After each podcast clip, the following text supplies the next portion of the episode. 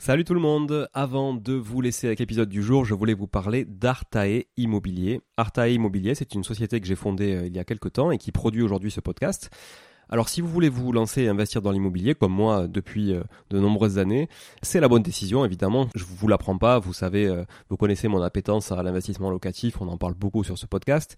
Mais peut-être que vous n'avez pas forcément de temps à y consacrer, peut-être que vous n'êtes pas sur place, peut-être que vous avez peur de faire des erreurs, peut-être que vous souhaitez simplement accélérer dans vos investissements et aller plus vite en déléguant.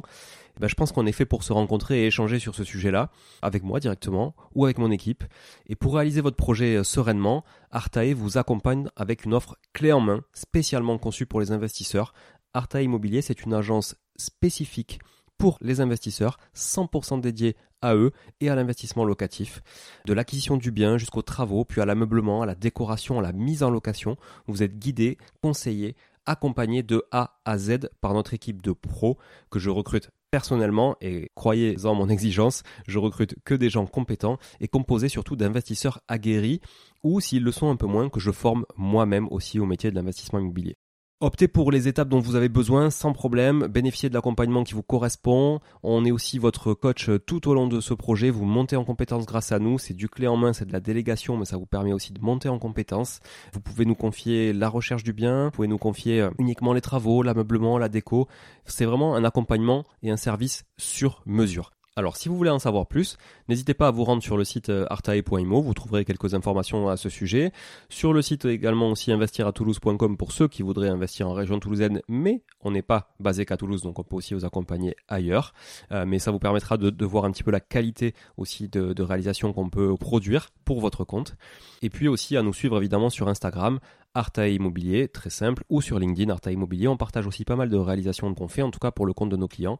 Et puis n'hésitez pas à nous contacter, à contacter notre équipe pour échanger autour de votre projet directement par email à contact artae, a r t a e, .imo, i 2 m o tout simplement.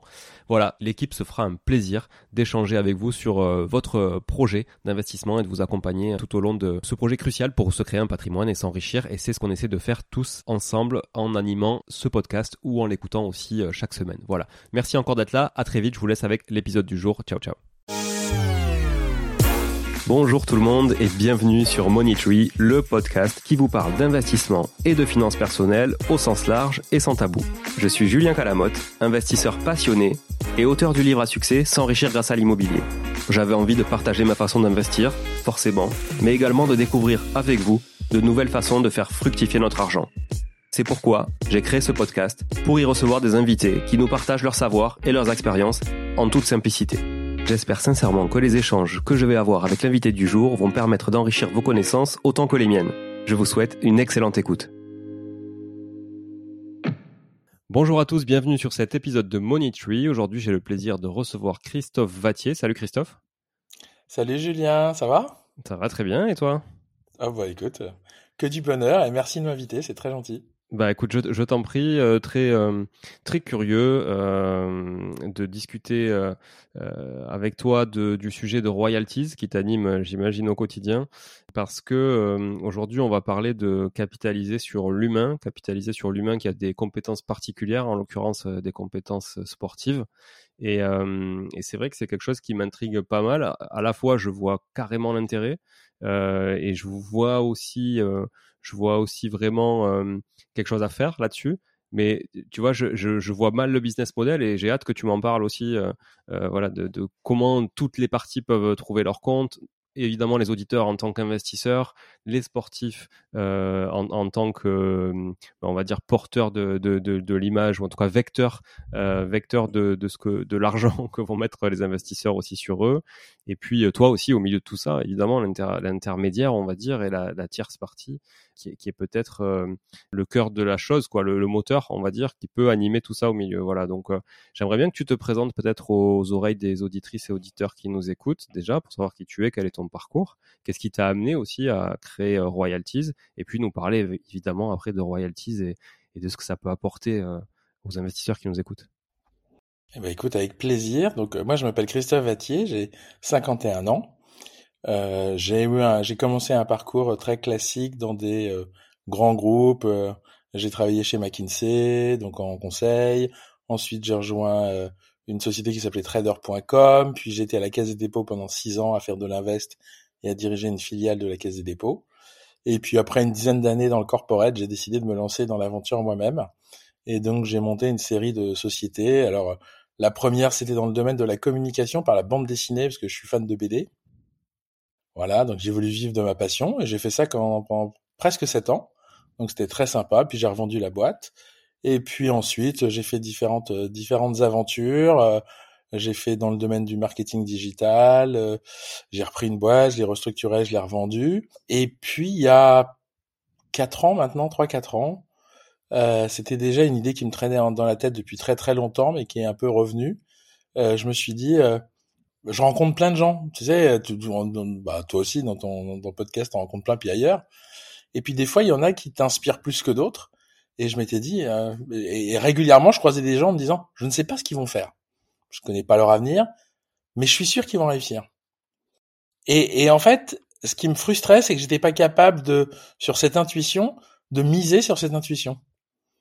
Et donc, euh, au bout d'un moment, je me suis dit, mais qu'est-ce qu'il faudrait que je fasse en fait? Qu'est-ce qu'il faudrait mettre en place pour que quand on rencontre quelqu'un qui vous inspire, vous puissiez investir sur lui Et c'est comme ça qu'est né Royalties en fait. C'est de cette frustration. Ouais, je comprends cette frustration et, euh, je la, alors euh, bon là je la comprends bien sur le domaine du sportif. Ça aurait été peut-être plus difficile de la capitaliser au sens large, hein, tout, tout domaine confondu.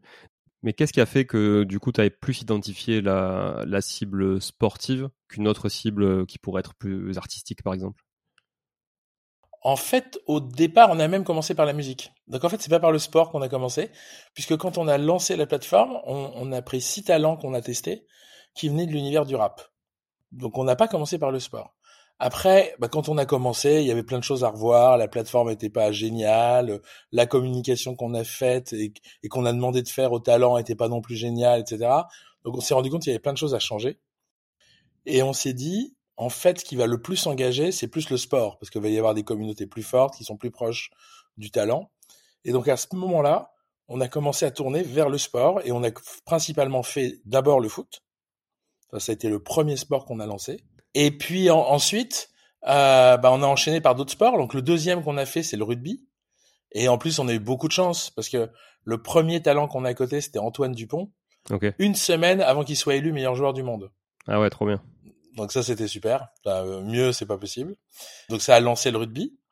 Et puis après, on a complété par le tennis et, les sports de combat, enfin en particulier le, MMA. Et, et, là, on s'est rendu compte qu'il y a des grosses communautés, etc. Donc en 2023, on a fait quasi exclusivement que du sport. Cette année, on ouvre à d'autres catégories. Ok. Parce qu'en fait, plein de gens ont du talent et t'as bien sûr des talents sportifs, mais t'as des talents artistiques, t'as des talents intellectuels, t'as, t'as plein de formes de talents différentes. Et en fait, nous, on dit, bah, investissez sur les gens dans lesquels vous croyez. Alors, c'est vrai que le sport, c'est plus immédiat. C'est-à-dire, euh, tu vois un jeune qui joue hyper bien au foot ou au rugby, tu te dis, bon, euh, s'il devient pro, euh, il peut cartonner. C'est assez direct. Mais quelqu'un dans le domaine artistique, t'écoutes quelqu'un qui chante bien, tu vas te dire ça va peut-être devenir un grand chanteur ou une grande chanteuse. Tu vois quelqu'un qui est, qui est, qui est une pièce amateur et tu te dis lui ça va devenir un grand acteur, etc., etc., etc.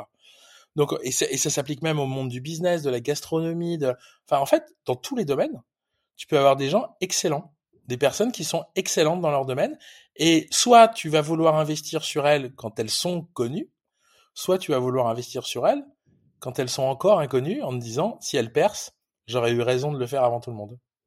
Et alors comment tu peux justement euh, investir dans ces personnes-là? C'est quoi leur intérêt à eux? Ou à elles C'est quoi mon intérêt à moi? Comment ça fonctionne? Qu'est-ce que vous avez mis en place justement pour créer ce lien entre, entre l'investisseur et euh, le talent? En fait, on a voulu se rapprocher très fortement de ce qui existait euh, dans les bourses actions. Alors on peut pas faire la même chose parce que une des grosses différences, c'est que tu peux pas posséder quelqu'un. Le hmm. marché aux esclaves, ça a disparu depuis un certain temps. Puis c'est pas la mode, hein. Donc euh, puis c'est pas bien. Donc de toute façon, euh, donc ce qu'on a voulu faire, c'est en fait quand tu dis je crois en quelqu'un d'un point de vue économique, c'est je crois que demain tu vas gagner plus d'argent ou que tu vas bien réussir. C'est ça ce qu'on dit quand on dit je crois en quelqu'un d'un point de vue économique. Donc du coup, on a voulu pouvoir retranscrire ça. Alors on l'a fait de deux manières possibles. La première manière, c'est qu'on a fait un premier type de contrat. Alors nous, on a travaillé avec des gros cabinets américains parce que tout ce qu'on fait, bah, ça peut se faire partout sur la planète. Donc il fallait qu'on mette en place un cadre juridique qui fonctionne partout. Donc on a tout de suite travaillé avec des très gros cabinets euh, comme Baker McKenzie, enfin des gens comme ça. Et on, on ce qu'on a ce qu'on a le premier type de contrat qu'on a mis en place, ça s'appelle le contrat de revenu. C'est comme les actions. En gros, je préachète un talent, une personne, un pourcentage de ses revenus dans le futur. J'achète un pourcentage des dix prochaines années de tes revenus. Donc, imaginons, je dise, attends, tes podcasts là, ils vont cartonner. Tu vas faire des tonnes de revenus publicitaires. Les gens vont, les gens et les marques vont se battre pour euh, pour venir sur ton émission. Tu vas pouvoir monétiser ça de manière très forte. Bon, bah je vais faire. Ok, j'estime que tu vaux, euh, je sais comme pour une boîte, hein, euh, tes revenus sur les dix prochaines années, j'estime que ça vaut tant. Mettons, euh, ça vaut 2 millions. Voilà. je passe un contrat avec toi. Je vais te dire, écoute Julien, voilà, moi je vais t'acheter 5% de tes revenus futurs. 5% de 2 millions, c'est 100 000 euros. Donc moi, qu'est-ce que je vais faire? Je vais aller sur le marché, je vais vendre pour 100 000 euros de ROI de toi. Mmh je te les donne à toi. Et je vais te demander en échange, pendant les 10 prochaines années, que tu me donnes 5% de tes revenus. Ok. Très clair. Donc, si tes revenus explosent, bah, ceux qui ont investi sur toi vont gagner plein d'argent. S'ils sont comme prévu, bah, ils vont s'y retrouver. Et puis si jamais au bout de deux ans tu me dis j'en ai marre, je vais aller vivre sur une île et faire de la pêche, bah t'auras plus de revenus, donc 5% de zéro c'est zéro, bah ils auront perdu leurs 100 000 euros. Et comment tu comment tu définis ce qu'est un revenu pour le talent? Pour chaque alors dans le, dans le cas du contrat de revenu dans, dans, lequel on parle là, après il y aura un deuxième contrat dont je vais te parler, mais dans le cas du contrat de revenu, on définit avec le talent les lignes de revenus qu'on va prendre en compte.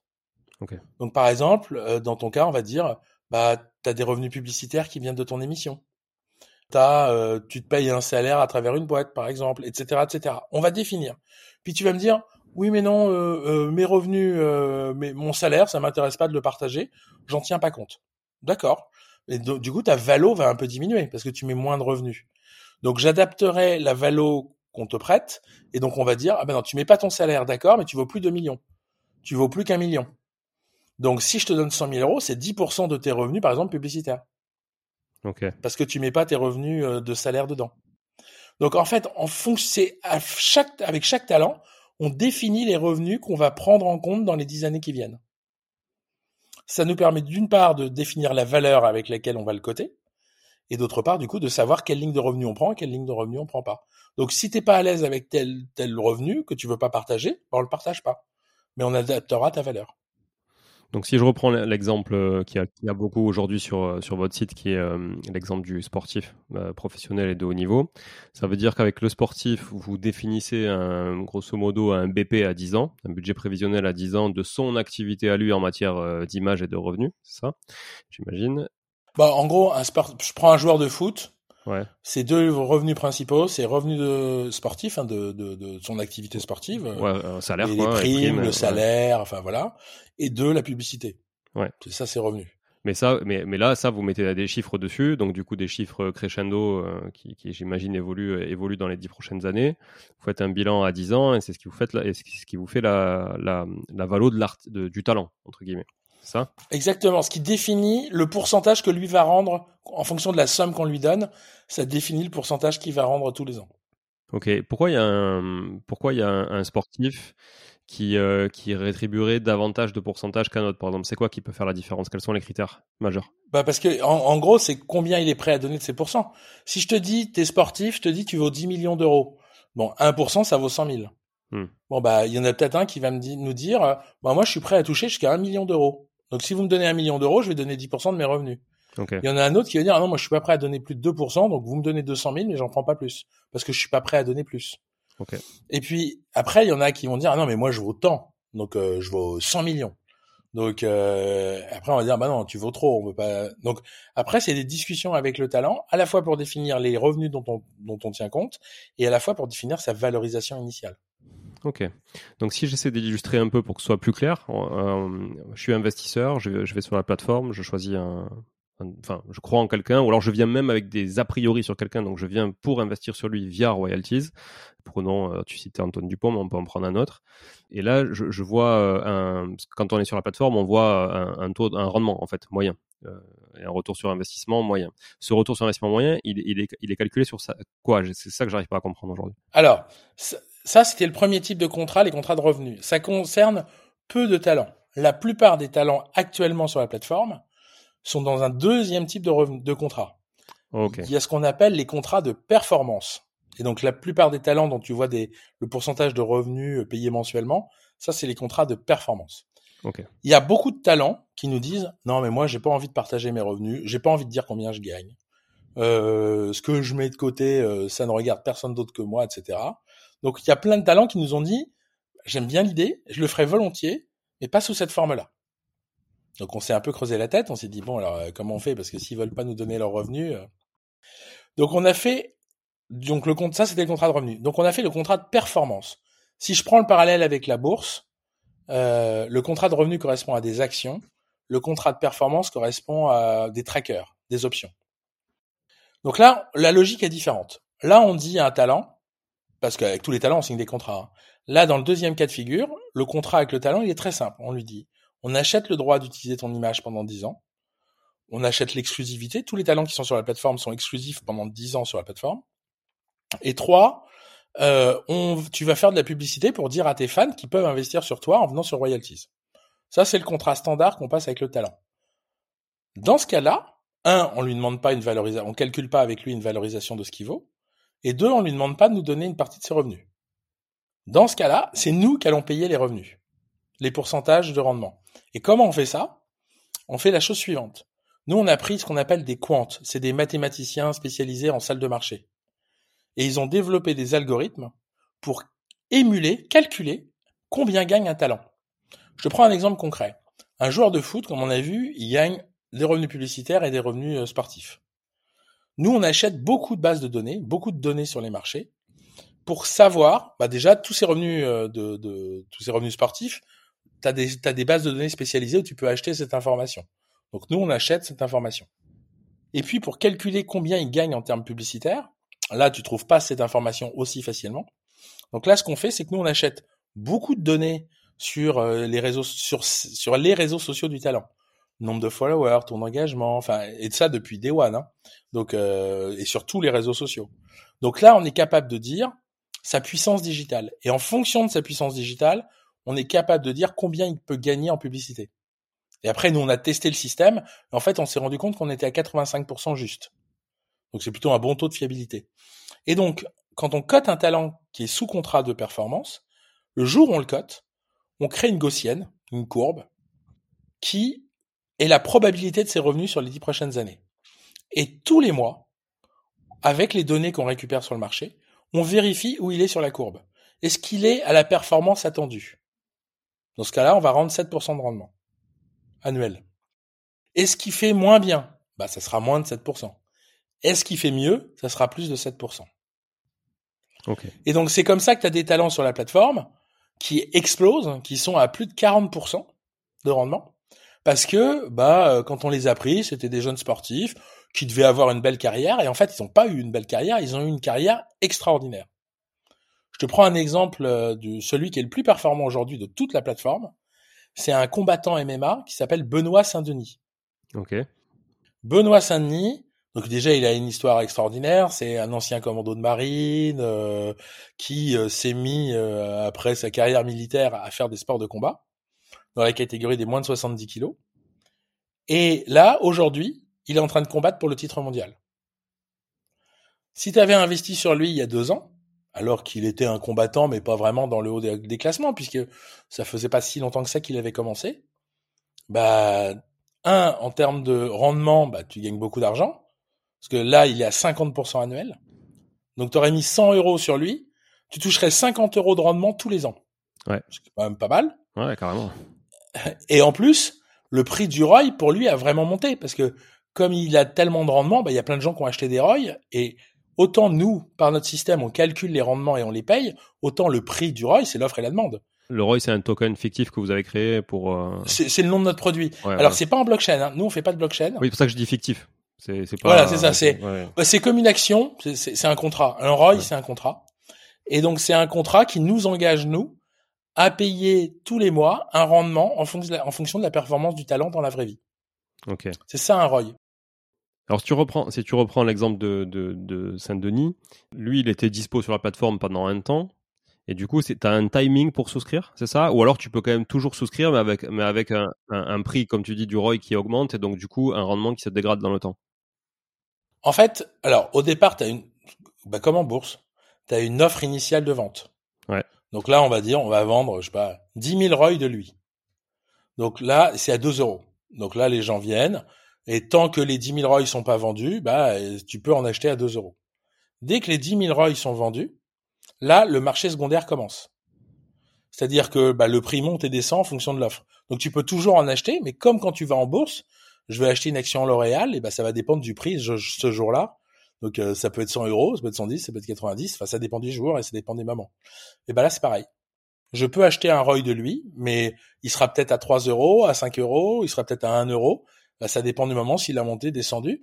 Et c'est souvent très lié maintenant à son rendement. C'est-à-dire que dans le cas de Benoît Saint-Denis, comme son rendement est très élevé, ben, le prix du ROI est plutôt élevé. Ok, Donc, euh, mais c'est vraiment l'offre et la demande qui déterminent le prix. ok, ok, c'est clair. Comment ils perçoivent les, aujourd'hui les, les, du côté, on va dire, talent? Parce qu'il y a vraiment, aujourd'hui, votre business, c'est, c'est, c'est deux recrutements différents. Vous recrutez des talents, vous recrutez des investisseurs qui veulent parier sur les talents.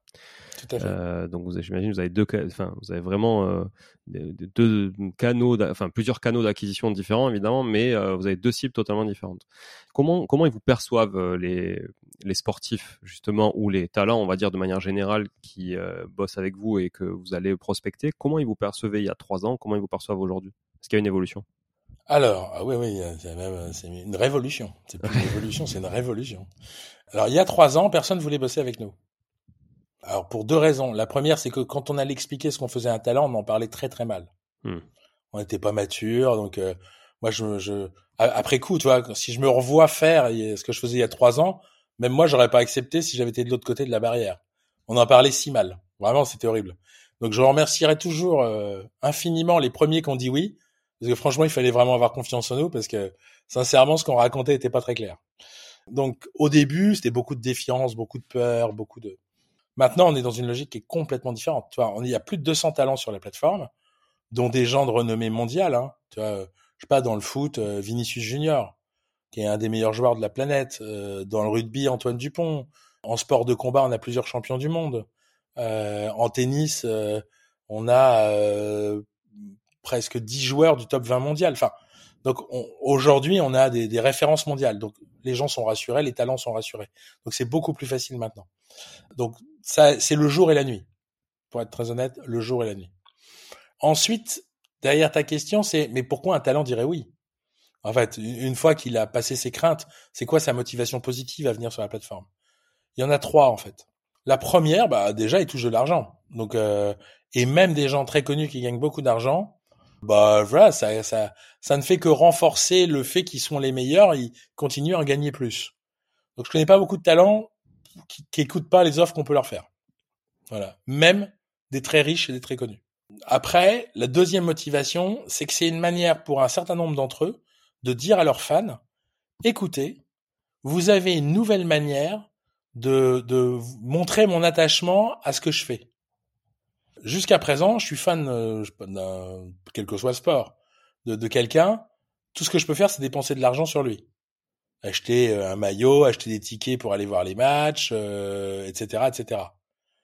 Là, je peux investir sur lui, et si j'investis intelligemment, ben, je peux gagner de l'argent grâce à lui. Donc c'est un autre rapport entre le fan et le talent, puisque le talent peut devenir une source de revenus pour le fan. Donc ça change le rapport.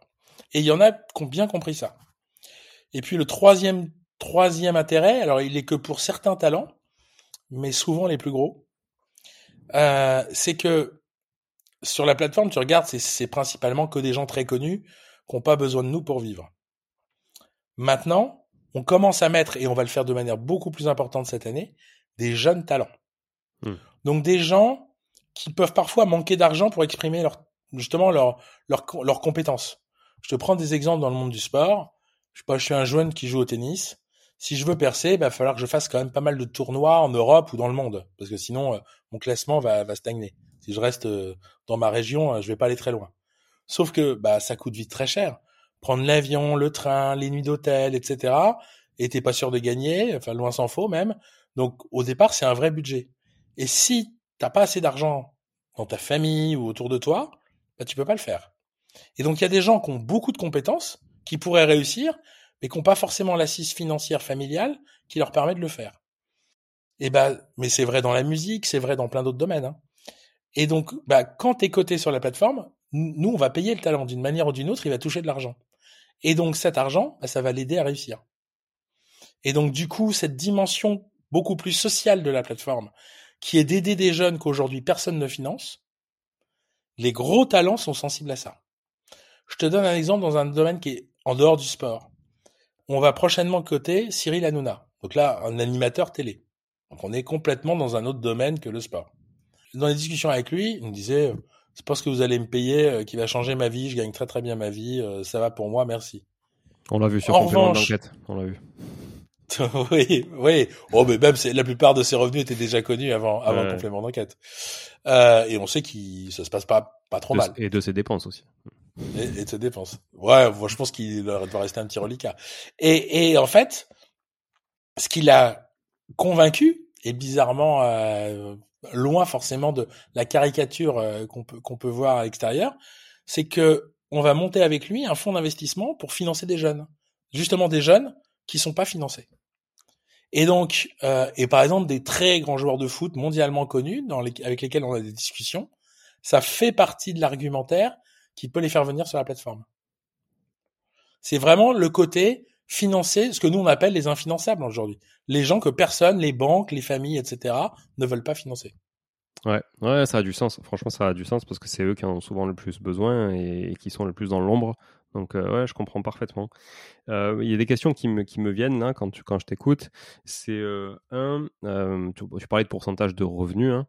c'est quoi le minimum aujourd'hui qu'un sportif sur la plateforme est prêt à, on va dire, partager et le maximum que vous ayez eu de pourcentage de revenus partagés? Alors, par contrat, c'est maximum 10%. Ok.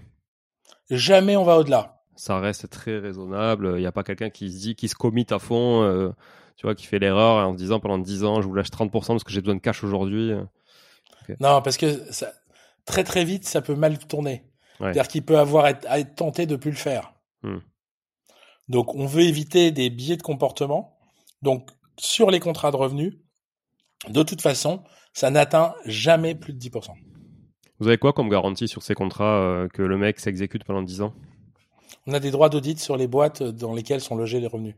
D'accord. Donc nous, on peut aller voir. Alors c'est pour ça que par exemple, il y a plein de talents, on peut pas le faire.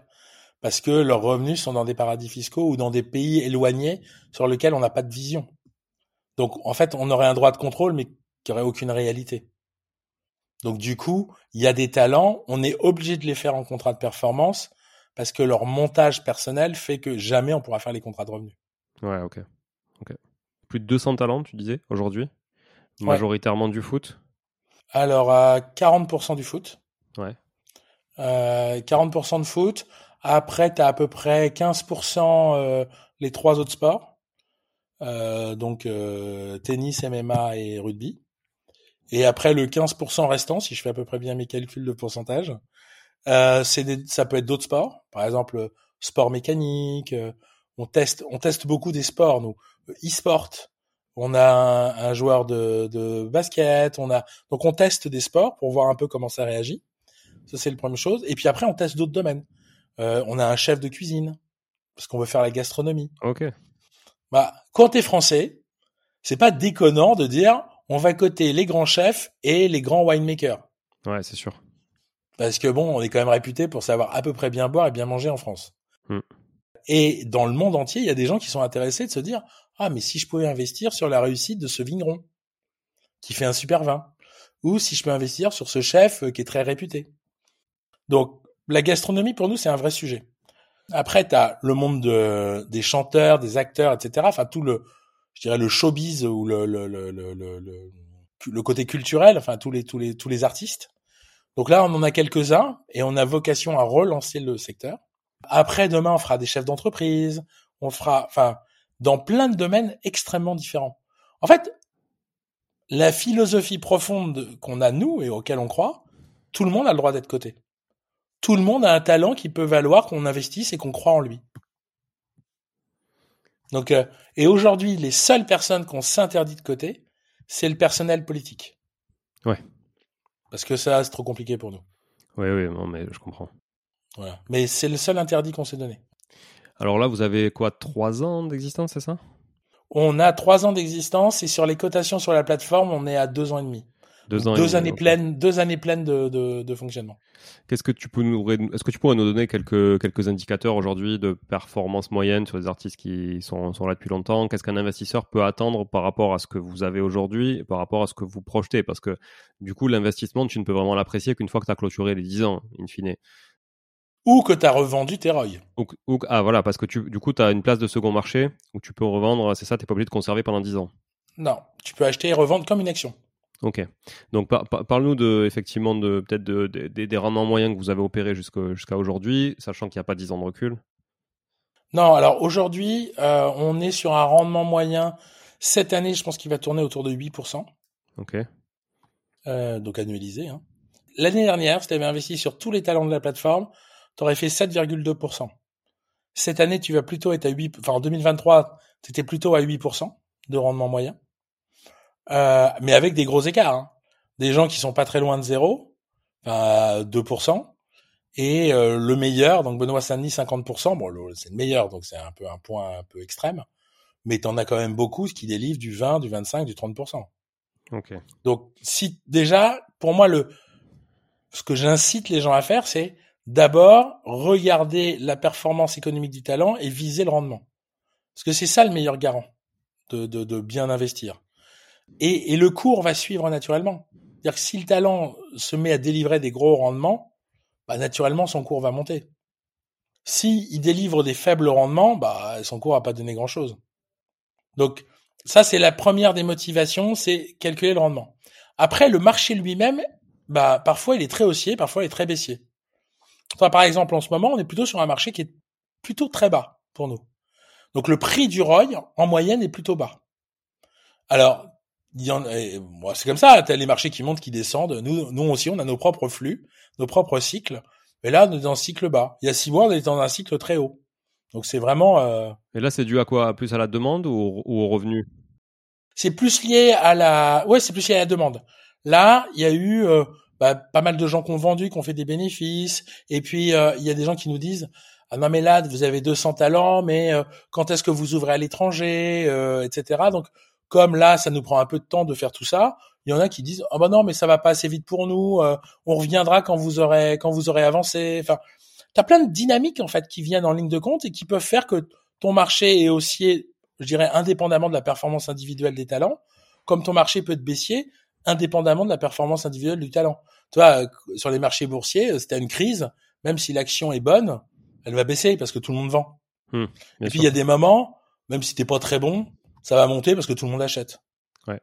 Et eh ben nous, on a ces phénomènes-là aussi, et qui sont, je dirais, à la fois à la hausse comme à la baisse des opportunités. Quand le marché est très haussier, c'est le moment de sortir, c'est les des talents qui sont pas très performants, parce que tu les vends à un bon prix. Quand le marché est baissier comme il est maintenant, bah c'est le moment d'acheter les talents les plus performants parce que tu peux les avoir à un très bon prix. Ok, ouais, ça semble clair, une logique de marché. Exactement, mais, mais c'est ce qu'on est. C'est on est vraiment dans une logique de marché. Sauf que, et c'est ça notre vraie nouveauté, c'est qu'on peut le faire sur le plus beau des actifs qui existent et nous-mêmes. Ça aurait pu être une conclusion, ça, mais j'ai quand même d'autres questions, tu vois. euh, c'est quoi le ticket mini que peut mettre un investisseur sur la plateforme? Euh, Ça, c'est la première question. Je vais toutes les poser, tu les répondras dans l'ordre, si, ou dans le désordre, comme tu veux. Tu y répondras comme tu veux. Euh, c'est quoi le ticket mini? C'est quoi le nombre d'artistes moyens sur lesquels investissent euh, les investisseurs, parce que j'imagine que tu vas pas tout mettre dans le même panier, c'est la logique même de la diversification et de la dilution du risque dans l'investissement, donc le faire aussi au cœur de ce, type, ce type d'investissement. Et euh, tu as combien d'investisseurs aujourd'hui sur la, sur la plateforme? Est-ce que, est -ce que tu, tu vois vraiment le, le, le volume aussi croître et l'intérêt croître pour, pour royalties? Alors, le ticket minimum, c'est 2 euros. Ok. Donc, à partir de 2 euros, tu peux jouer sur la plateforme. Donc, c'est vraiment accessible à tout le monde. C'est marrant que tu dises jouer, ouais, tu, tu, tu, tu, tu l'abordes comme quelque chose de ludique et justement euh, pas très risqué avec en mettant, tu poses une pièce de 2 euros et tu, et tu dis j'investis sur tel truc. Ça peut faire un sujet de repas de famille ou de conversation avec les potes euh, en disant j'ai investi sur euh, telle, telle personne sans préciser le montant, quoi. Exactement. Tu vois, à 2 euros, tu peux dire euh, j'ai du, j'ai du Vinicius dans mon portefeuille. C'est qui fan de foot, c'est qui Vinicius. Ah ouais, le foot, désolé, c'est pas ma cam. Ah bah alors, Vinicius Junior, c'est c'est le Antoine Dupont du du foot. OK. OK. Tu as trois grands joueurs euh, jeunes hein. Dans les jeunes, tu as Mbappé, Haaland et Vinicius Junior. OK. Voilà, c'est les trois grands. Donc tu peux dire j'ai du Vinicius dans mon ou j'ai du Aurélien Chouamini qui est un super hmm. joueur du Real de Madrid ou j'ai enfin il y en a plein, on a plein de super bons. J'ai euh, Benoît Saint-Denis, tu vois en combattant. Ouais. ouais que, je, que je connaissais pour le coup, tu vois. Plus que un combattant extraordinaire. tu vois, qui est, qui est... à voir. J'ai eu la chance de, de le voir combattre. Franchement, c'est très, très, très, très impressionnant. Hein. Ah ouais. Ah ouais. T'as pas envie d'être en face de lui. Ah, euh, non, là, t'as vraiment pas. Donc là, ça, ça coûte rien. Enfin, ça coûte 2 euros. Après, je dis pas c'est pas risqué. Hein. Tout investissement est risqué. Et le nôtre, tu peux gagner de l'argent, tu peux en perdre. Il n'y a pas d'investissement où tu peux pas perdre d'argent. Ou alors, si on te dit ça, c'est là où il faut faire très, très, très, très attention. Oui, bien sûr. Bien sûr. danger. Donc, nous, on dit pas, on est une classe d'actifs sans risque. C'est pas du tout ça. Hein. C'est euh, investir sur un talent. Bah, tu vois, on, a eu un joueur de, de rugby qui a dû arrêter sa carrière parce qu'il avait un problème cardiaque. Hmm. Du jour au lendemain, il a plus joué et il a dû retirer, il s'est retiré des réseaux sociaux. Enfin, il a arrêté tous ses revenus. Bon, bah, ceux qui ont investi, et c'est pas sa faute. Enfin, je veux dire, il a un problème cardiaque, il a un problème cardiaque. Mais tous ceux qui ont investi sur lui euh, ont perdu de l'argent parce que bah, carrément. Bah, il a plus de rendement, quoi. C'est fini. Donc, donc du coup, ça peut arriver. Et puis, c'est une personne. Je le souhaite à personne et on a, ça nous est encore jamais arrivé, mais demain, peut, quelqu'un peut se blesser gravement ou même pire, euh, mourir dans un accident, par exemple. Bon, bah forcément, euh, ça se passe pas bien, quoi. Donc, donc on ne dit pas, il n'y a pas de risque. Il y a des risques. Maintenant, il y a des risques, comme quand on investit sur des actions, comme quand on investit sur certains types d'actifs. Bah oui, il y a des risques. Voilà pour dérisquer justement, euh, est-ce que tu vois vraiment que les gens diversifient ou est-ce qu'ils sont vraiment là parce qu'ils sont fans de quelqu'un, tu vois, ils se disent je vais investir sur lui et pas parce que je pense qu'il y, y, a deux typologies de, d'investisseurs chez vous. Il y a le collectionneur et l'investisseur, tu vois, le passionné, le mec qui est fan d'une personnalité ou d'un talent et j'imagine le mec qui est plutôt juste chiffre, qui en fait euh, bon s'intéresse pas vraiment au sport mais s'intéresse juste à l'opportunité quoi. En fait, il y a trois types de, de à ce stade, euh, trois types d'acteurs, d'investisseurs sur la plateforme. Le premier, c'est le fan. Il y en a très très peu. Ouais. Il y en a très peu parce qu'aujourd'hui, le ROI, c'est pas quelque chose qu'ils comprennent bien. Préfère acheter le t-shirt, ouais. lui. Ouais, exactement. Ouais. Préfère acheter le t-shirt. Alors, dans deux mois, on va lui faire une offre. Normalement, ça va parler aux fans. Avec un petit t-shirt. Alors, il y aura pas un petit t-shirt, ah, mais, mais, mais il y aura un truc sympa qui va vraiment parler aux fans. Donc, on espère parler beaucoup plus aux fans d'ici deux trois mois. Euh, mais aujourd'hui, la réalité, c'est qu'on a peu de fans. il y en a, hein, mais il y en a pas beaucoup parce que c'est pas encore un produit, le ROI, qu'ils comprennent bien. Et donc, du coup, avec lequel ils sont à l'aise. Donc, un peu de fans, mais très peu. Des investisseurs plus financiers, donc un regard plus analytique, de plus en plus. Parce que effectivement, tu vas regarder, euh, ah mais lui, il me fait du 15% de rendement annuel, c'est génial, c'est un super produit. En plus, c'est liquide, je peux le revendre. Euh, donc euh, voilà, tout, ce côté-là, ça parle de plus en plus. Et très objectivement, c'est une cible qu'on qu'on vise en 2024 très fortement. L'investisseur financier. Bon, ça, c'est plus nos auditeurs, effectivement. Voilà, et ça, c'est, bah, tu vois, quand tu as à la fois de la liquidité et à la fois du rendement, c'est hyper intéressant. Ouais. Donc, donc voilà. Après, le troisième type de, d'investisseurs, c'est ceux qui ont été là majoritairement au début de la plateforme, et c'est ceux qui sont en train de partir de la plateforme. Enfin, en tout cas, une partie d'entre eux. Et c'est ce qui explique d'ailleurs un peu le moment de baisse de la plateforme. C'est tous ceux qui ont une approche très gambler. Hmm. C'est-à-dire que on aurait coté la vache marguerite ou un bout de bois, c'était pareil. Ouais. Ce qui compte, c'est qu'ils achètent à deux, ils revendent à 2,50 et dans l'heure, ils se sont fait 25%. Ouais. Ok. Et le sous-jacent, enfin, qui y a derrière, à, à, quelle personne ça se rattache, ils en ont rien à faire. Bon, on va dire c'est le, le, le trader plus que l'investisseur. Ouais, c'est ceux qui ont acheté très tôt de la crypto. C'est ceux qui ont acheté, enfin, qui vont sur des produits risqués avant tout le monde. Ok. Et donc, ils sont très bien. Et nous, si on les avait pas eu, on n'en serait pas là où on en est. Donc, euh, c'est pas du tout. Euh, je regarde juste factuellement leur comportement. Hmm. Et comme aujourd'hui, nous, on change notre communication, on change la plateforme, justement pour s'adresser aux investisseurs financiers et aux fans, eh ben, on répond moins à leurs attentes. Et donc du coup, ça explique la période de transition dans laquelle on est, qui fait la baisse de la plateforme en ce moment. C'est-à-dire qu'on parle moins à nos clients d'hier et d'aujourd'hui, et on s'adresse de plus en plus à nos clients qui sont ceux de demain. Donc cette phase de, de, de tu vois, c'est vraiment un changement de cycle. Et donc là, il y a une baisse temporaire. Mais comme je le dis toujours à mes investisseurs financiers, c'est un super moment. Vous pouvez acheter des super rendements pour pas cher. Ouais. Donc euh, donc voilà.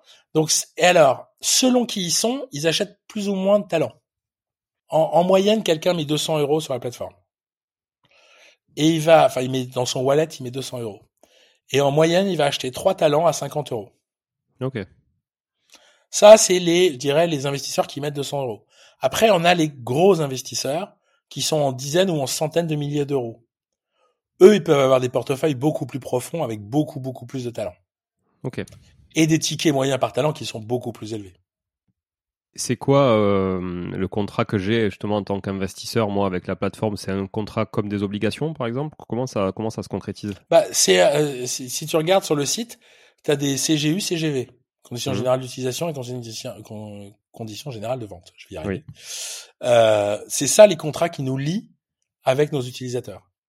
C'est-à-dire que nous on s'engage à un certain nombre de choses.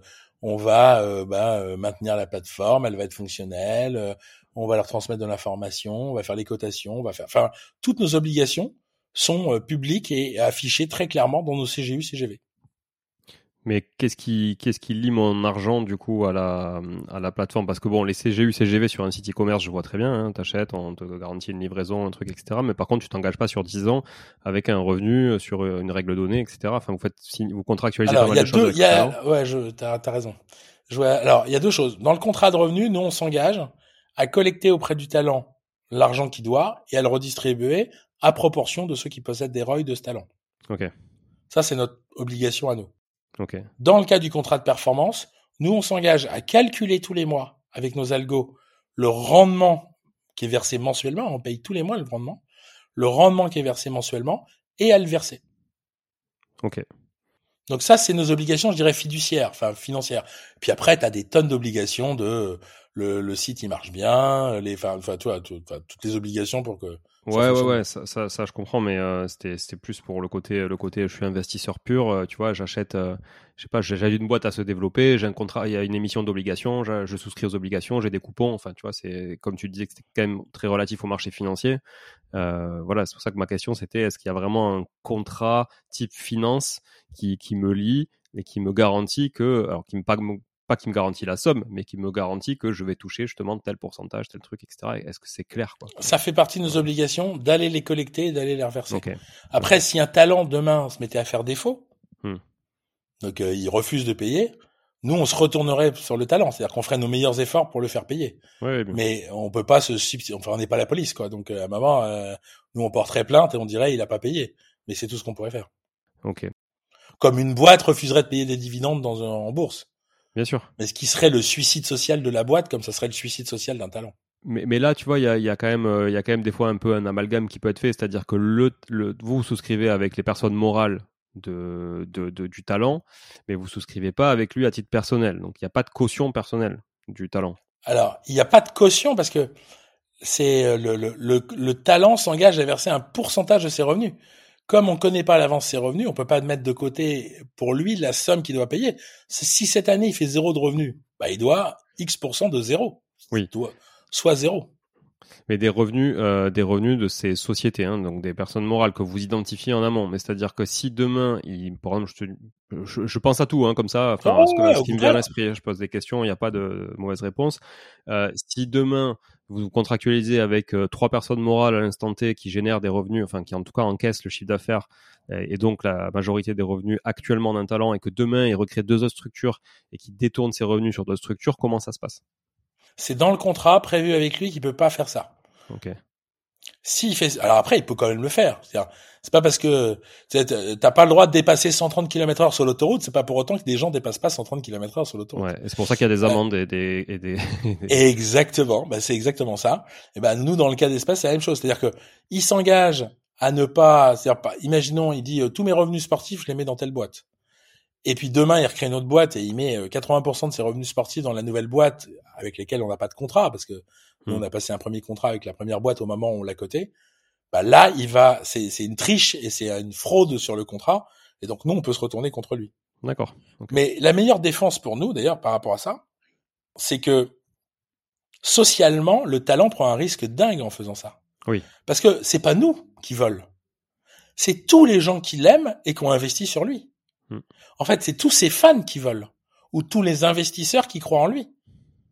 Nous, on n'est qu'un passe-plat là-dedans. Nous, on sert d'intermédiaire. Euh, donc, quand il fait ça, c'est tous les gens qui l'aiment qu'il est en train de voler. C'est sûr que ça fait un gros déficit d'image et une sorte de caution et de garantie morale. Exactement. C'est hmm. exactement ça. Et pour moi, c'est ça la meilleure protection. C'est pas celle que approuvent les notaires, les juges, les avocats, mais c'est.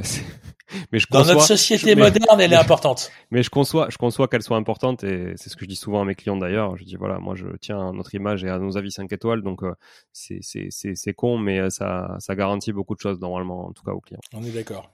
Euh, votre modèle de rémunération à vous, c'est quoi aujourd'hui? Nous, c'est on prend un pourcentage sur les transactions. On prend des, des filles de transactions. Donc là, aujourd'hui, c'est euh, quand tu fais une transaction à l'achat, à la vente, il n'y a pas de frais.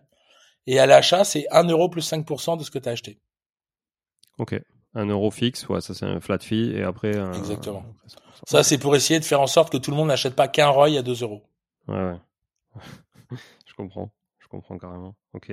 Je peux acheter comment sur la plateforme? Je peux créditer mon compte euh, Hyper bien. Bah, en fait, nous, on utilise donc, on, on travaille avec ce qu'on appelle un PSP, un provider de services de paiement donc qui est dans le cas d'espèce euh, le leader français qui s'appelle Mangopay. Et donc, quand tu déposes ton argent sur la plateforme, tu ouvres un compte, hein, tu ouvres un wallet, tu déposes de l'argent. Nous, c'est pas l'argent, on l'a pas. Il est sur, il est dans la banque de Mangopay. Nous, on le voit pas cet argent. Ouais. Et après, bah après, quand t'achètes des ROI, là par contre, tu envoies ton argent de ton wallet chez nous. Et là, euh, voilà. Donc, c'est hyper simple. Hein. c'est vraiment comme un site e-commerce. Tu ouvres un wallet, tu déclares. Euh, T'as à donner, euh, euh, avec Mangofé, on fait aussi le ce qu'on appelle le KYC, donc Know Your Customer. Donc euh, tu dois donner ta carte d'identité ou ton passeport, enfin voilà. Donc ils font tout ça pour vérifier que tu es bien qui tu es, qui est l'individu que tu, prétends être. Et puis à partir de là, voilà, c'est des échanges très simples. J'achète 100 euros de ROI, et ben il y a 100 euros qui arrivent sur notre wallet à nous, et en échange sur ton wallet, on te met le nombre de ROI correspondant. Ok. Vous avez des, des, accréditations, vous, qui sont nécessaires aujourd'hui euh, Parce que vous êtes dans le monde de l'investissement. Comment ça se passe? Alors, euh, c'est une excellente question. Je te remercie de m'avoir posé. Alors, ça dépend des zones. En Europe, donc, avant de se lancer, on est allé voir l'AMF. Parce que quand tu fais un produit financier, le régulateur euh, pour la France, c'est l'autorité des marchés financiers, l'AMF. Donc on est allé voir l'AMF et on leur a dit, bah voilà, la caractéristique pour être qualifié de instrument financier, il y a quatre caractéristiques. Aujourd'hui, le ROI, il en a trois sur quatre. Donc nous, on considère que on n'est pas aujourd'hui un instrument financier au sens classique du terme. Donc en conséquence, on n'a pas à être régulé par vous. Et donc c'est les règles du e-commerce très classiques, euh, protection du consommateur dans tous les achats, etc., qui s'appliquent. Et donc en Europe, enfin en France, mais aussi en Europe, parce que c'est ouvert sur l'Europe, c'est on est un site de e-commerce et on est considéré comme tel. Aux États-Unis, c'est pas la même chose, parce que là, on est en train d'ouvrir les États-Unis. Aux États-Unis, la définition d'un produit financier, une security, il y a trois caractéristiques, et là, le ROI est en plein cœur des trois caractéristiques. Okay. Donc, pour pouvoir ouvrir et opérer aux États-Unis, il faut au préalable qu'on soit agréé par l'équivalent de l'AMF qui s'appelle la SEC. Hmm. Et donc là, ça fait euh, bah, presque un an qu'on est en dialogue avec la SEC. Donc Là, j'espère que dans les semaines ou au plus tard les mois qui viennent, on sera agréé par l'ICC comme une security. Et donc, ça nous, ça nous donne le droit de vendre à des Américains et de d'opérer aux États-Unis même. Là, le marché, il est comment aux États-Unis? Vous avez déjà quelqu'un qui fait ça Comment ça comment c'est Alors, il y avait un concurrent potentiel euh, qui était très proche de ce qu'on faisait, et lui, il a fait une connerie. Alors, euh, parce qu'ils étaient plutôt bons d'ailleurs. Euh, franchement, euh, on voyait ce qu'ils faisaient, on disait, ils sont pas mauvais, super pour nous, ça va être chaud quand on arrive, quoi. Ouais. Et en fait, ils ont fait une erreur de régulation. C'est ça qui est, comme quoi la régulation est importante dans notre business. Eux, ils se sont positionnés comme euh, du gambling, du jeu. Et donc, ils ont commencé à opérer alors dans le Delaware, je crois. Euh, donc, ils ont une licence pour opérer dans le Delaware. Mais à la différence des marchés financiers, aux États-Unis, tu te fais agréer par la SEC, tu as le droit de fonctionner dans tous les États-Unis. Si tu te fais agréer dans le jeu, c'est État par État. Ah ouais, le bordel. L'enfer. L'enfer sur Terre. Et donc, du coup, bah, ils ont jamais réussi à sortir du Delaware. Ok. Et donc, euh, bah là, ils ont tourné, ils sont en train de se faire acheter par une autre boîte. Euh, enfin, ils sont dans une autre logique. Mais la régulation a été un gros sujet pour eux.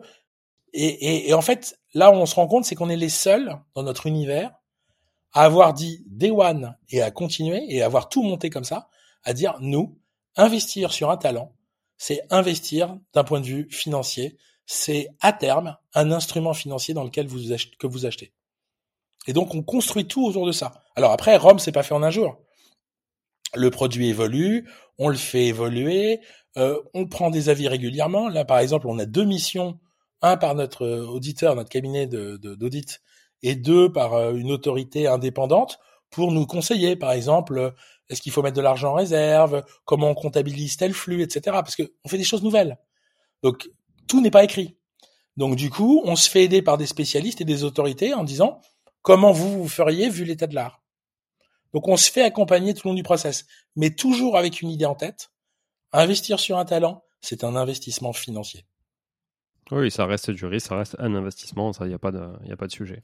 Exactement. Très clair. Euh, écoute, on a, on a pas mal fait le tour. Euh, est-ce que as, tu vois d'autres choses, toi, à ajouter sur, euh, sur cet échange? Moi, j'ai des millions de trucs à dire, mais je vais saouler tout le monde. Donc, nous, ce qu'on croit, c'est, ça peut être un peu là, ce dont on est le plus fier, c'est que, et d'ailleurs, c'est ce que nous a dit la SEC. Donc, on a été très fiers qu'il nous dit ça. Alors après, c'est, c'est des, c'est des mois de travaux supplémentaires à cause de qu'il nous a dit ça, donc ça, on était moins contents. Mais ils nous ont dit, vous êtes en train de créer un nouvel instrument financier. Et en fait, ce qu'on est en train de créer, et, et on l'ajuste, et il évoluera encore dans le temps, c'est sûr c'est qu'on va permettre d'investir sur des objets qu'on ne peut pas posséder. On peut pas posséder un humain, et c'est très bien. Mais maintenant, on peut investir sur un humain. Ouais. Non, mais c'est, c'est, super. Enfin, franchement, moi, je trouve aussi le concept vraiment cool, quoi. Et c'est ça qui est, en fait, la vraie innovation, parce que euh, du trading, ça existe depuis euh, l'aube des temps. Hein. Enfin, il y a plein de choses qui existent. Depuis. Par contre, le fait de pouvoir le faire, justement, sur quelque chose qui a pas de titre de propriété, ça, c'est vraiment nouveau. Et d'ailleurs, la SEC nous a dit, il nous, il nous épluche, hein, je peux vraiment, on est, on est très très analysé par la SEC, en disant, vous êtes le premier d'une longue série. Hmm. Parce que vous ouvrez la voie à un, un, nouvel objet financier, en fait. Et ça, ça peut vraiment faire beaucoup. Est-ce que c'est, est-ce que tu crois que c'est un, un bon point, ça, d'être le premier, Christophe? Alors, j'ai beaucoup de choses à dire là-dessus. Parce qu'historiquement, historiquement, moi j'ai mon petit avis, mais le premier, c'est pas celui normalement qui, qui dure. Je veux, c'est alors, pas, alors c'est quoi ton avis? C'est, c'est, alors, en termes d'équipe intellectuelle de ce que tu fais, c'est exaltant. Hmm. Tu vois, on crée des choses, on ouvre des voies, enfin, je veux dire, euh, tu fais de la vraie innovation. Tu vois, moi, ce qui me frustre, c'est quand je vais voir des fonds d'innovation et que les gars te disent, OK, c'est quoi tes comparables? Bah oui, c'est un fonds d'innovation ou... bah oui. Bah exactement, ou très peu, ou et, et, et, en fait, c'est là où tu te rends compte qu'en France et en Europe, de manière générale, tu as très peu de fonds mm. d'innovation. C'est d'ailleurs pour ça qu'on n'a pas euh, les plus grosses boîtes du monde, hein, parce que de toute façon, soit elles sont innovantes ici, elles doivent se barrer parce qu'elles peuvent pas se financer, soit elles sont de toute façon financées à l'extérieur. Mais à faire et au niveau des équipes, c'est génial. Je veux dire, t'as l'impression que tu changes le monde, quoi. Mm. Donc ça, c'est à vivre, top. Après, tu passes ton temps à évangéliser, expliquer, te justifier, je, je pourrais raconter des milliers d'anecdotes. En fait, quand on rentre dans aucune case, personne peut jamais travailler avec nous. Tu vois, tu vas voir la banque, tu dis, bah, j'aimerais bien avoir un crédit. Regardez, j'ai un beau bilan. Euh, normalement, une boîte normale, là, vous me faites 2-3 millions de prêts, euh, facile. Mais ils disent, mais non, mais vous rentrez dans aucune case, on sait pas ce que vous êtes. jamais vous vous prêter de l'argent. C'est euh, bah, quand on a voulu avoir justement notre wallet, on a vu tous les grands acteurs de la place. Et la compliance interne disait à chaque fois, c'est pas du e-commerce, c'est pas de la bourse, c'est en fait on sait pas ce que c'est, on peut pas travailler avec. Et c'est comme ça toute la journée. Et franchement, il y a des jours où c'est plus fatigant que d'autres. Donc effectivement, quand tu fais de l'innovation, bah il faut avoir plein d'énergie et, et, ressourcer souvent son énergie. Et c'est et t'as même des gens qui au départ te disent ah, c'est génial ce que tu fais, et puis qui se mettent à douter pendant le chemin, qui disent finalement est-ce que c'est pas dangereux ce que tu fais, est-ce que c'est pas? Et en fait tu te dis mais en fait j'arriverai jamais au bout de ça, tu vois? Et et donc ça ça demande beaucoup d'énergie. Donc très exaltant, c'est génial à faire, mais c'est euh, c'est ça consomme euh, une énergie de dingue. Voilà. Ouais, tu fais et tu fais effectivement la SEC euh, la SEC je trouve a, raison. C'est euh, tu fais pas mal le boulot et t'essuies pas mal les plâtres et tu prépares le terrain aussi pour pour demain. Et c'est là où je pense cette bascule là, il faudra être fort pour euh, pour tenir face à l'ouverture on va dire de la concurrence à qui t'aura préparé le terrain.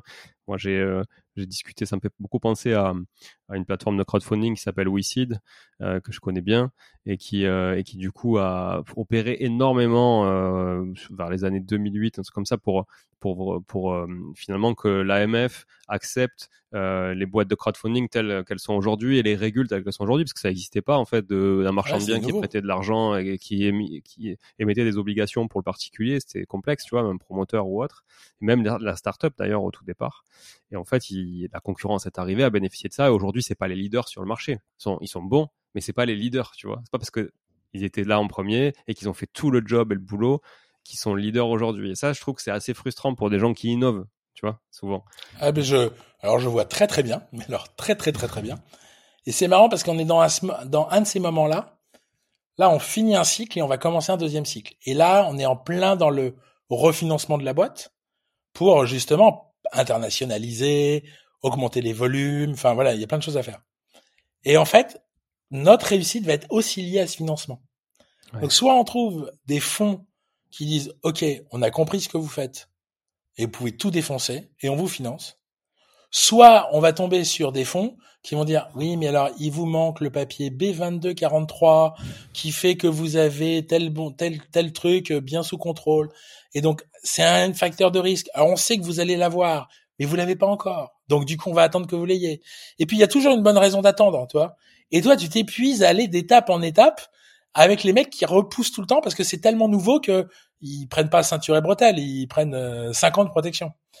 Et, et, et, et si c'est ça, alors bon, là on est en pleine discussion, c'est plutôt bien parti, donc je touche du bois, hein, mais tant que c'est pas fait, c'est pas fait. Mais si on n'avait pas ce financement-là à terme, eh ben on s'épuiserait et, et on donnerait pas la pleine mesure de ce qu'on est. Donc, et quand tu es le premier sur un chemin, c'est exactement un des principaux écueils sur lesquels tu tombes.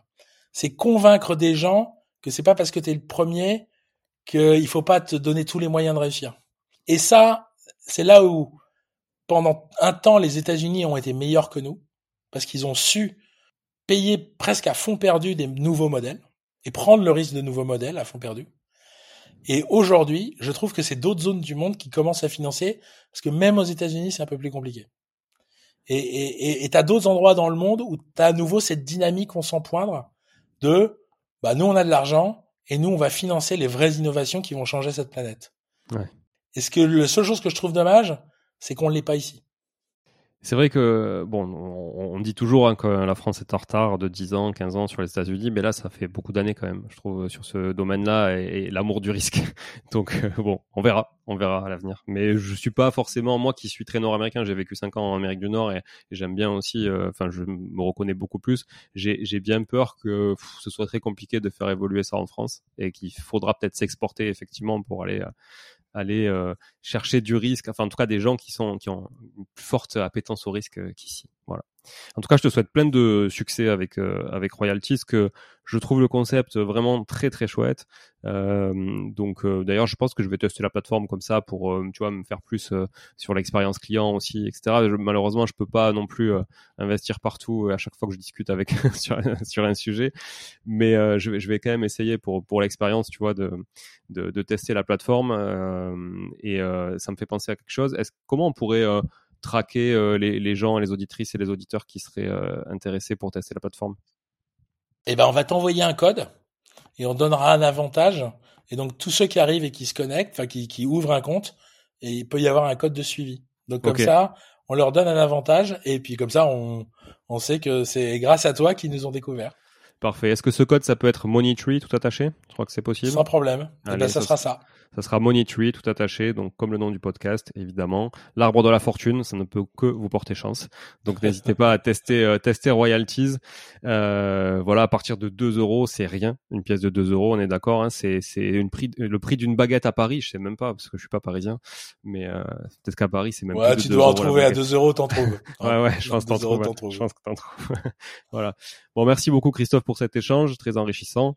Plein de succès encore à toi, à tes équipes et à ton beau projet et euh, au plaisir de réchanger avec toi à l'avenir. Merci beaucoup.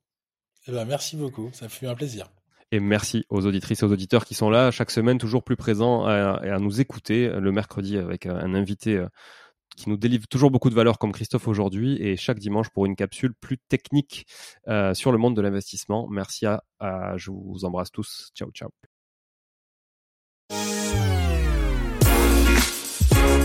Bon, si vous êtes là, c'est que vous avez écouté jusqu'au bout et a priori, l'épisode vous a plu. Si c'est bien le cas, n'hésitez pas à le partager autour de vous.